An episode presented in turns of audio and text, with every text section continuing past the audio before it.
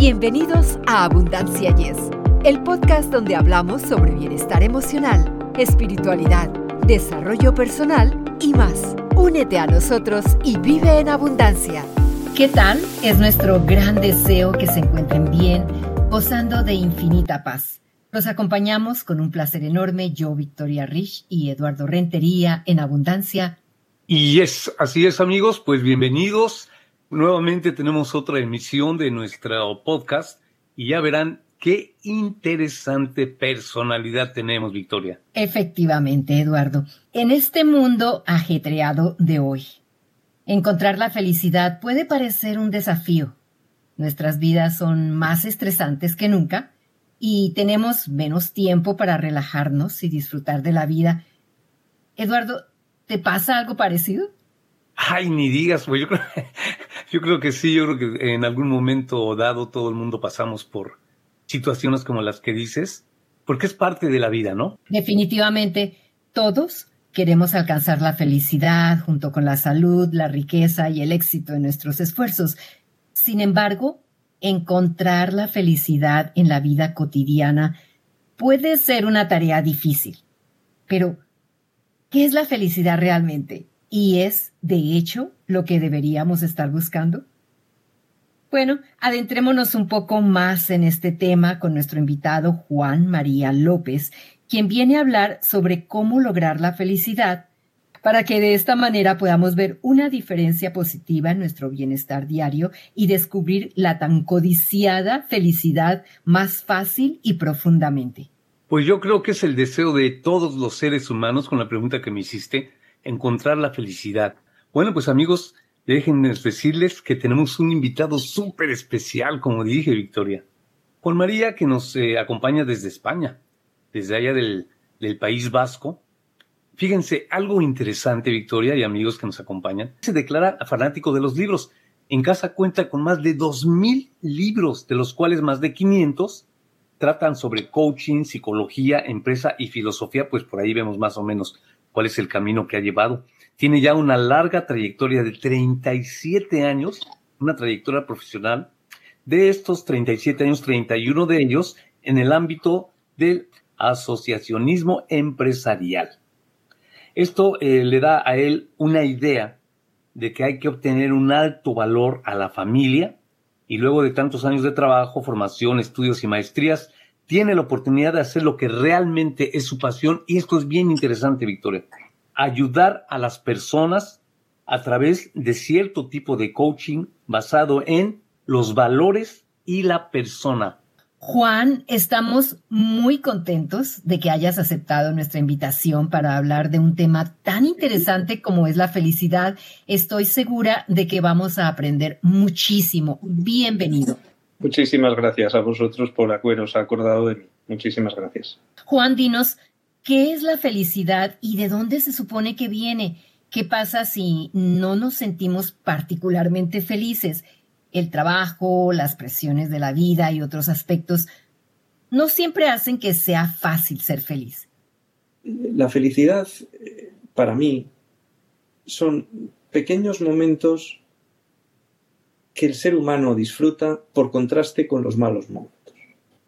Si mm, yo parto de una filosofía y una antropología cristiana, la felicidad eterna, eh, totalmente plena, solo la vamos a alcanzar eh, para los que tenemos fe y somos creyentes en la vida, en la vida eterna, en el cielo, ¿verdad?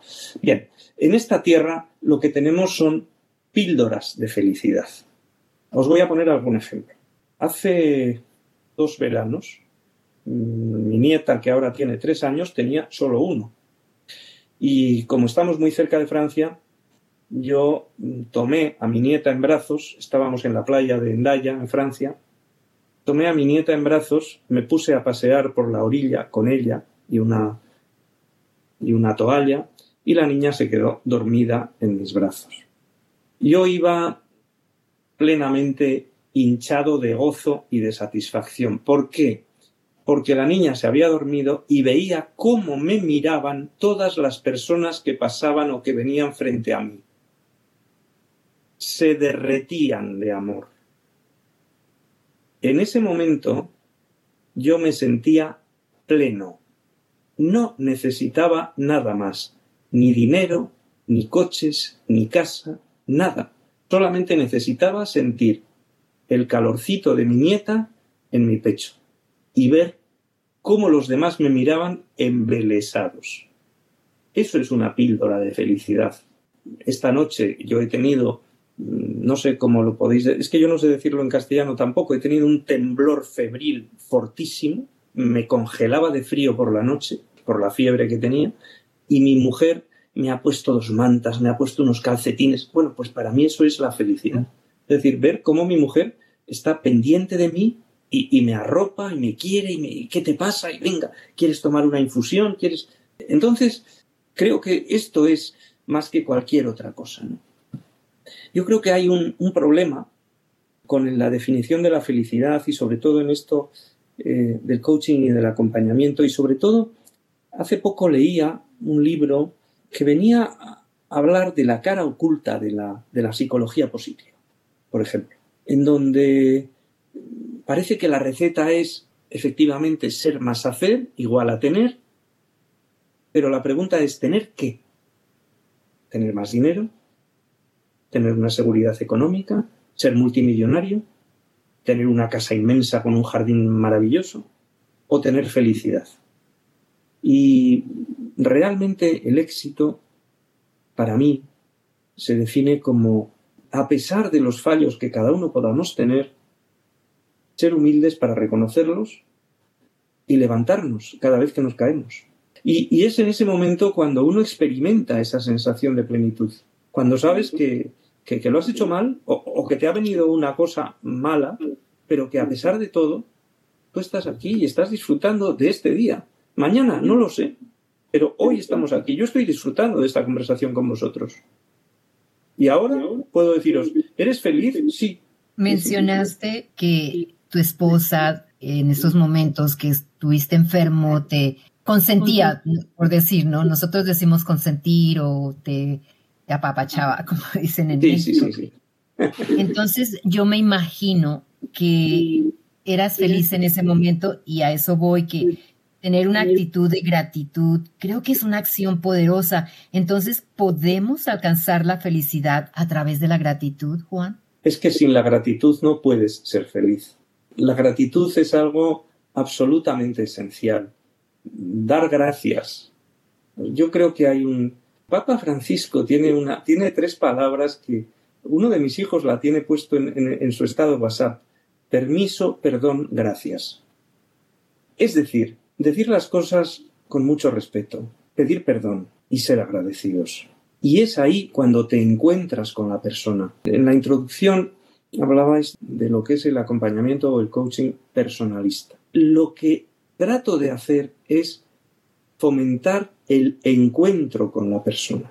Esto me lo ha enseñado un gran profesor español, maestro José Manuel Domínguez Prieto. Hay también otras personas en, México, en Argentina, en, Latinoamérica, hay unas cuantas. Pero el personalismo nace como consecuencia de la cultura de unos filósofos que buscan a la persona y que son capaces de encontrar a la persona. Por lo tanto, si yo tengo alguien que requiere mis servicios porque quiere mejorar algo en su vida, yo no tengo un caso delante, no tengo un caso, tengo una persona delante. No tengo un mecanismo que arreglar, no, tengo una persona y yo me conmuevo con esa persona, me conduelo con esa persona y me alegro con esa persona. Y esa persona a la que yo voy a sacar de su zona de confort, seguramente, también me saca a mí, porque esa persona me interpela. Si no tenemos esta capacidad, si no tenemos esta cultura del encuentro personal, es muy difícil que podamos experimentar la plenitud, la alegría, la gratitud, el, el perdón, virtudes que verdaderamente son importantes. Hoy se habla mucho de los valores pero se habla muy poco de, las virtudes. Hay un filósofo español que es muy bueno, que habla de que José Ramón Ayllón, los valores son como un puente.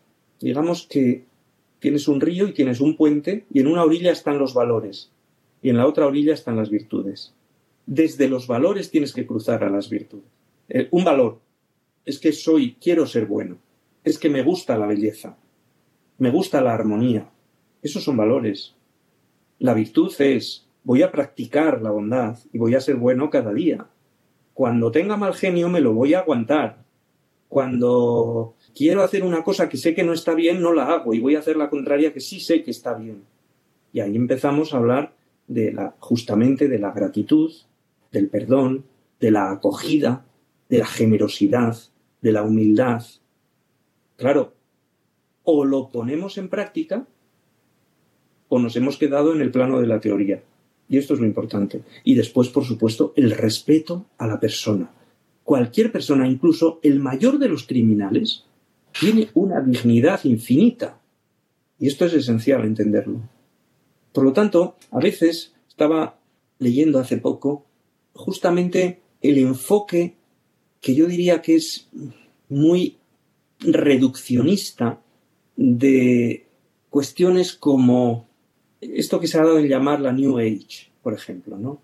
Vas a pensar de manera positiva y todo te va a ir maravillosamente bien, porque tú vas a construir tu futuro. Yo decía, yo pensaba hace poco, digo, vamos a ver, yo estoy pensando de manera positiva, todo me va a ir muy bien, ahora mismo estoy en una, no sé, en, la localidad de Zaporilla, en Ucrania, y estoy haciendo un ejercicio de meditación positiva, de atraer la belleza, la bondad y la abundancia a mi vida. ¿De acuerdo? Y en ese momento me cae una bomba en mi casa y todo eso se ha ido al cuerno. Quiero decir, existe el sesgo de voy a hacer esto y obtengo una recompensa. No, no, no. Tú tienes que hacer algo. Si quieres ser feliz, tú lo que tienes que hacer es experimentar la alegría de saber que estás haciendo algo por ti mismo y porque tú lo quieres, no porque quieras una recompensa. Pero oiga, a mí me gusta leer. ¿Por qué? No, es que mira, si lees mucho vas a ser una persona famosa y vas a ser esto y vas a tener más dinero. No, no, no, no, no. Yo quiero disfrutar con, el, con la lectura y aprendo. Y ya está. Dijiste al principio, tú eres feliz eh, cuando cargaste a tu nietecita, etcétera, etcétera, nos platicaste. Pero habrá gente, como todos los humanos somos diferentes, habrá gente que a lo mejor con eso no va a ser más feliz a lo mejor hay alguien que va a ser muy feliz comprándose un carro, o por ejemplo, pienso en un, artista a nivel mundial que llene un estadio, eso le va a causar felicidad, supongo yo, o un atleta, ¿verdad?, de cualquier deporte, mete un gol y supongo que eso le da tanta felicidad. ¿No podría ser que la felicidad sea diferente para cada persona? Sí, efectivamente. La felicidad no todos la, podemos alcanzar ni, ni ver de la misma manera. Has puesto unos ejemplos clarísimos. Evidentemente, Leo Messi ya no juega por dinero. Es evidente que no, como, como Rafael Nadal no juega al tenis por dinero. O sea, tiene dinero para ocho vidas o, para más. Evidentemente, ellos ¿por qué juegan? Porque quieren ganar y porque eso les hace felices. Un gran artista, esto lo experimenté yo una vez eh, haciendo una obra de teatro en, la escuela donde aprendía inglés en Londres, cuando de repente el auditorio que estaba lleno nos aplaudió a un chico de Holanda y a mí, que representamos, hicimos una pequeña representación teatral, claro que eres feliz en ese momento.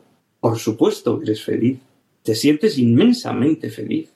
Sí, sí, felicidad tiene muchísimos matices y es como un diamante, tiene tantas facetas que es imposible describirlas todas. Uno puede ser feliz, pues he conseguido comprarme la casa de mis sueños. Vas a ser feliz en ese momento. Lo que digamos, a mí me gusta poner el, foco es en que la felicidad a largo plazo, la tranquilidad de saber que has hecho aquello que, a mí me gusta decirlo, lo que Dios quiere que yo sea, que es mi plenitud, alcanzar mi plenitud como persona, no depende tanto de cosas materiales como de cosas inmateriales. Saber que yo estoy haciendo algo bueno por los demás. Pensemos, por ejemplo, Rafael Nadal, gran tenista. ¿Es feliz cuando gana? Sí. Pero es que se da cuenta, porque tonto no es, de que está haciendo felices a muchísimas personas.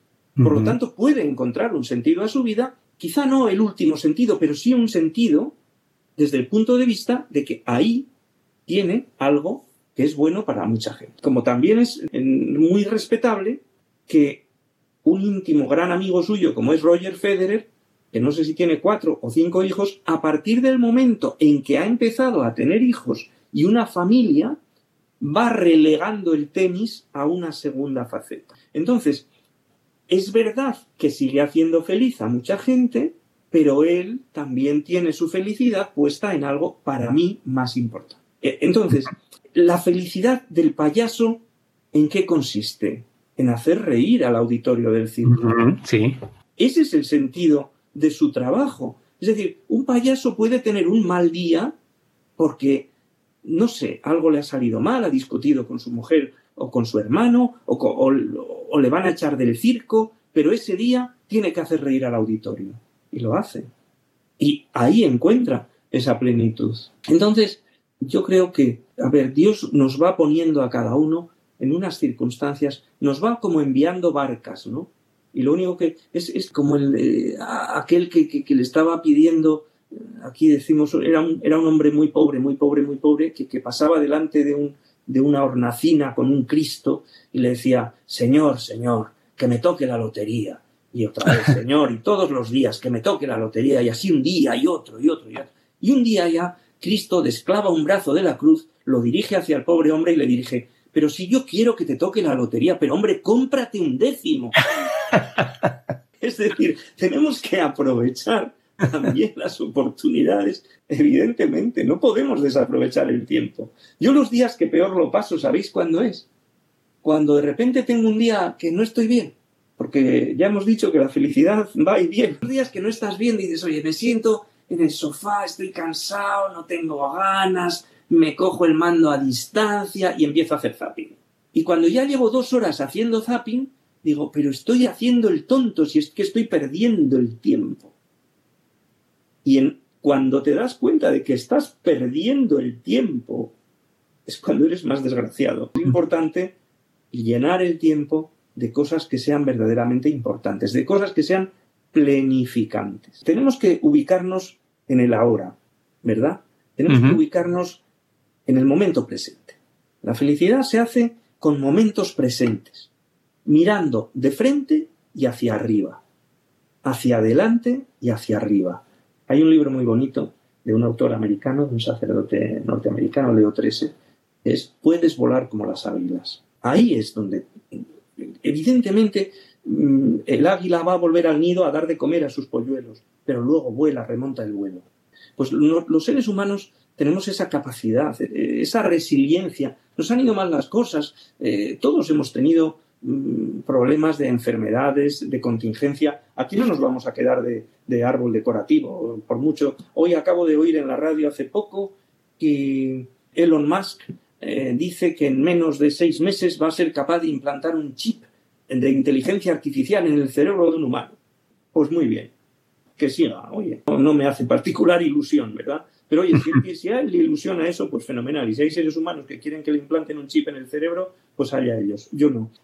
El ser humano es libre, decía Víctor Frankl, incluso en la peor de las situaciones. No sé, Víctor Frankl, creo que lo conoceréis, eh, el, hombre en busca de sentido, eh, el fundador de la logoterapia, eh, un psiquiatra austriaco que pierde a toda su familia en Auschwitz. Dice, el hombre que es capaz de encontrar el para qué de su vida, es capaz de aguantar cualquier cómo. Eso lo dice Víctor Frankl también. Es el, objeto fundamental de, para ser felices tenemos que encontrar el para qué. Si no hay un para qué, ¿para qué estamos aquí? ¿A qué estamos destinados?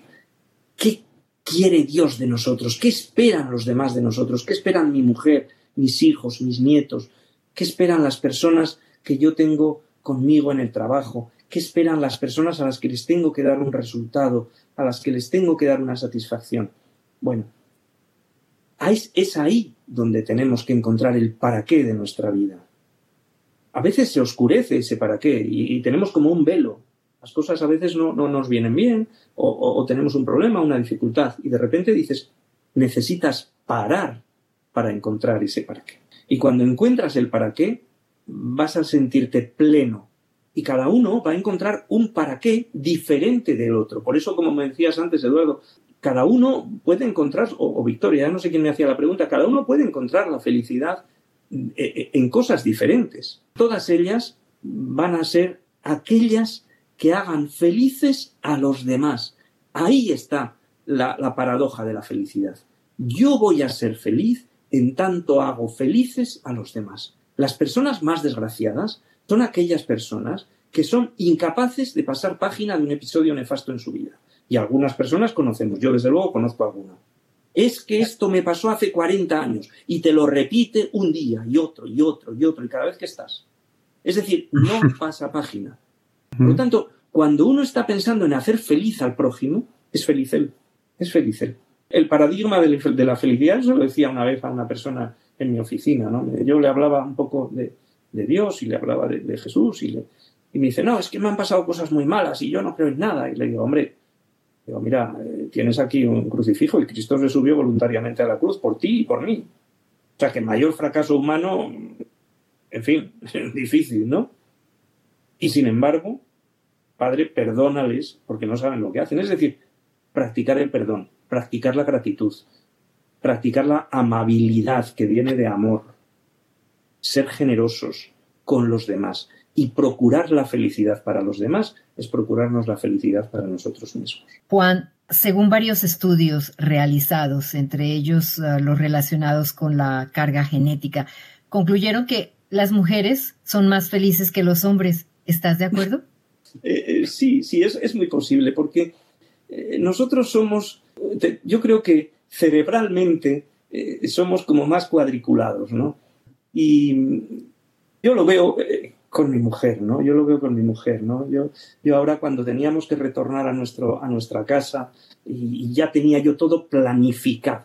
Las estanterías tenían que estar en su sitio, los muebles justamente pegaditos a la pared porque así no se distanciaban nada, eh, además, así ya tenía todo perfectamente listo para ubicar los miles de libros que tengo en casa y demás mm, trastos, vajilla, cosas, cada cosa en su sitio. Y en esos momentos mi mujer me decía, no, pero eh, fíjate, ¿qué te parece esta flor que está y la cortina que vamos a poner allí? somos diferentes y pensamos de manera diferente y gestionamos de manera diferente. Y mientras nosotros nos enfocamos en un punto concreto, pues las mujeres generalmente os enfocáis eh, en muchas cosas que son complementarias, pero evidentemente, y lo he dicho al principio, yo estoy absoluta. Esto del empoderamiento de la mujer a mí me parece una soberana bobada. O sea, la mujer está empoderada desde que nace. Porque sois mucho más fuertes que los hombres. Yo lo digo por experiencia. O sea, lo digo de verdad me parece, es verdad que gracias a Dios hemos evolucionado hacia una sociedad mucho más equitativa, mucho más justa, mucho más respetuosa, que sobre todo en la sociedad occidental, gracias a Dios, ¿no? Pero, pero sí, creo que la mujer eh, tiene más resiliencia, tiene más fuerza, tiene más fortaleza, tiene una capacidad de aguante superior y todo eso también le hace más feliz, más capaz de, de tirar para adelante. ¿no? Yo creo que esos esfuerzos muchas veces de, querer ser igual al hombre son un error. ¿no? Hombres y mujeres pensamos de manera diferente, gestionamos de manera diferente nuestras emociones y, a mí a veces me, llama la atención, debe ser la edad, ¿no? que estoy viendo una película, me meto tanto en la película y mis hijas me dicen en vasco, eh, Aita, ¿estás llorando? Aita es papá en euskera, ¿no? Y, y ya últimamente les digo, sí, ¿qué pasa? O sea, es como si los hombres no pudiéramos llorar, ¿sabes? Bueno, tenemos nuestro pequeño lado femenino también, ¿no? Ah, claro, claro. Eh, podemos tener momentos de tristeza, podemos tener momentos incluso de depresión, podemos tener momentos en donde todo lo vemos en un túnel muy oscuro. Bueno, pues hay que pedir ayuda. Pero es que el ser humano es, es capaz de, sacar un diamante de una tonelada de estiércol. Es, así. Eh, el ser humano tiene esa capacidad de sobreponerse a la adversidad. Y hay que buscar. En, el acompañamiento, justamente lo que procuramos es acompañar a la persona para que esa persona se abra y para que esa persona pueda dar lo mejor de sí mismo o de sí misma acompañada. Yo ahora, yo distingo un poco, y esto lo podemos dejar para otra ocasión, entre coaching y acompañamiento, ¿verdad? Eh, cuando una persona me dice, es que quiero mejorar mi habilidad de lenguaje, de hablar en público, de perder el miedo. No te preocupes, yo te enseño. Y te acompaño y te ayudo. Ya está. Otra persona me puede decir, ya, pero es que mi matrimonio está muy distanciado, está fracasando. ¿Qué podemos hacer? Os acompaño. Y hay, en ese acompañamiento, estamos potenciando la planificación de la persona, estamos potenciando la planificación de ambas personas del matrimonio. Y eso exige un proceso de acompañamiento. Y eso sí requiere que uno se conmueva frente al otro. Es decir, que yo le enseñe a otro a jugar mejor al tenis, que es el origen del coaching, Timothy Galway y el Inner Game of Tennis, ¿eh? Cuando se da cuenta de cómo uno puede darle mejor a la pelotita con una raqueta, eso es ayudar a otro a mejorar una habilidad. Pero en el acompañamiento estamos haciendo algo más. Estamos ayudando a planificar la persona. Y esto creo que es muy importante. Siempre desde lo que la persona desea, obviamente. Obviamente. Juan, ¿dónde te pueden encontrar nuestros oyentes? Pues me pueden encontrar en, en www.juanmalopezcoach.es y ahí tengo unas direcciones de correo electrónico que son info arroba o, o juanma arroba. Yo estaré encantado de atender cualquier petición y además procuro responder a todas. Ahora tengo pendiente de responder una y espero hacerlo rápidamente porque eh, creo que existe una necesidad de profundizar en aspectos importantes de la vida. Me parece que esto es absolutamente necesario. Definitivamente. Juan, muchísimas gracias por empoderarnos con tus conocimientos y por dedicarnos tu valioso tiempo. Esperamos que vuelvas pronto para continuar con este u otro interesante tema. Muchísimas gracias a vosotros, insisto, porque bueno, ha sido para mí una sorpresa. Yo no, no jamás pensé que me podíais llamar de Estados Unidos para una entrevista, ¿no? Yo, fin y al cabo, soy un pobre hombre de provincias que ya pues está eh, en una fase de la vida que creo que es muy bonita, que creo que es muy bonita, ¿eh? y, que, y que tenemos todos que aprovechar. ¿no? Yo he tenido la suerte, uno de mis hermanos murió hace ya años con un cáncer. Yo he tenido la suerte de sobreponerme a otro y gracias a Dios pues tengo que decir que, disfruto de una maravillosa familia. Creo que es la, la mayor de las riquezas la mayor de las riquezas. Y la experiencia que ya acumulo de 35, 37 años de trabajo. En el mundo, Eduardo, hablabas antes de, lo que, de la palabra asociacionismo. Bueno, el asociacionismo no es más que yo soy secretario general de una asociación de empresarios ahora habría que decir de empresas, porque ya no son solo empresarios. Y, muchas veces me he dado cuenta que normalmente a la, mesa del director general, que soy yo, lo que le llegan son problemas. Llega el dueño de un taller, llega... Ayer hablaba con una mujer de, de 87 años que todavía está al frente de una carrocería, de una empresa que arregla. Bueno, estuvimos hablando de cosas que no tenían ya nada que ver con, con el sector, ¿no? Bueno, pues sí, muchísimas gracias, muchísimas gracias, Juan. De veras que, como dijo mi compañera, nos abriste un panorama totalmente eh, amplio y te lo agradecemos. Y como dijiste también por ahí, eh, que no sea la última vez y ojalá te volvamos a tener pronto. Cuando queráis, estoy a vuestra disposición y muchísimas gracias por este rato, de verdad. Gracias a ti, Juan. Y así, amigos, concluimos otro episodio con nuestro más sincero agradecimiento por su sintonía. Los esperamos la próxima semana en Abundancia. Y yes, ya saben, amigos, suscríbanse y nos escuchamos a la siguiente. Para ustedes que están escuchando Abundancia Yes, realmente nos apoyan si pueden suscribirse en Apple Podcast o Spotify y déjenos sus comentarios. Así nos ayudan a llegar a más personas y por ende a unirnos más y a vivir una vida mejor y con abundancia. Comparta este podcast.